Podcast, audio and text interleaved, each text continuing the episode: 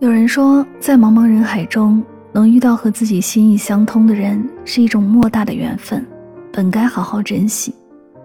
但偏偏感情之事，总是相爱容易相守难，再浪漫的风花雪月，也难敌生活的柴米油盐。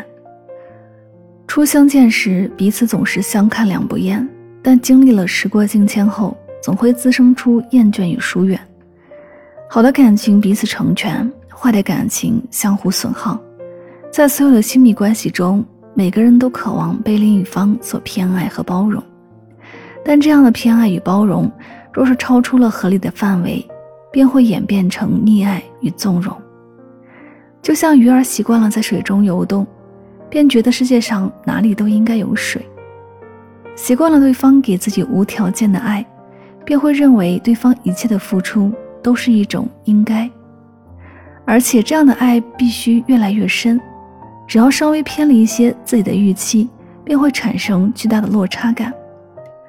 当深情变成一种习惯，再富足的浪漫也是徒劳；而当体贴没有了回应，再浓烈的爱意也将心寒。没有谁天生应该对谁好，只有相互的珍惜和关切，方能维系真情。多尔苏曾说：“收起各自一半的锋芒，才能找到最合适的相处之道。锱铢比较的关系没有稳定的基础，处处算计的感情没有长久的维度。人活一世，相逢不易，相守更难。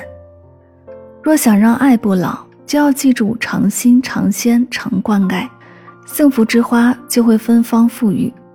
往后余生，愿每一个人都能珍惜相爱的岁月。”把生活过成心中所想的模样。